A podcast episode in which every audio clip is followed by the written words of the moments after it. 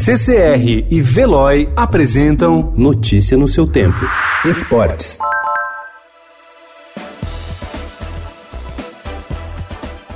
O comitê organizador da Olimpíada de Tóquio reafirmou que os Jogos ocorrerão nos meses de julho e agosto, como está programado.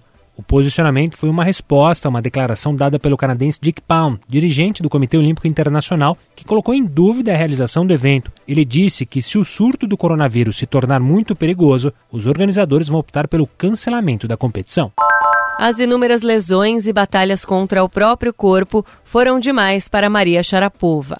Dona de cinco títulos de Grand Slam e ex-número um do mundo, a tenista russa de 32 anos anunciou ontem que deixará de atuar profissionalmente no esporte, que começou a praticar quando tinha quatro anos. O anúncio foi feito em uma carta de despedida aos fãs, publicada pelas revistas norte-americanas Vogue e Vanity Fair.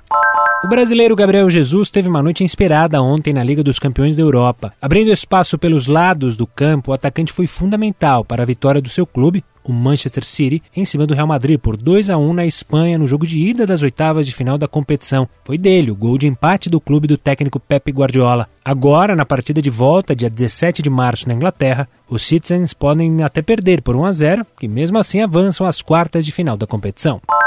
Poucas horas depois de as organizadas realizarem um protesto para cobrar a diretoria, jogadores e comissão técnica, o Corinthians foi salvo de mais uma derrota por Mauro Bozelli. O centroavante argentino, que entrou no intervalo da partida, balançou as redes nos acréscimos e garantiu o empate em 1 a 1 com o Santo André na Arena em Itaquera nesta quarta-feira.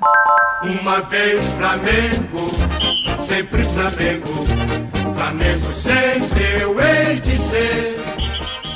O carnaval para o flamenguista durou até a quarta-feira de cinzas. Com uma atuação impecável de Gabriel e Gerson, o Flamengo conquistou pela primeira vez a Recopa Sul-Americana nesta quarta-feira ao derrotar o Independente del Valle por 3 a 0 em um Maracanã com quase 70 mil torcedores. O rubro-negro soma o terceiro troféu no ano em apenas 11 dias, após conquistar a Supercopa do Brasil e a Taça Guanabara.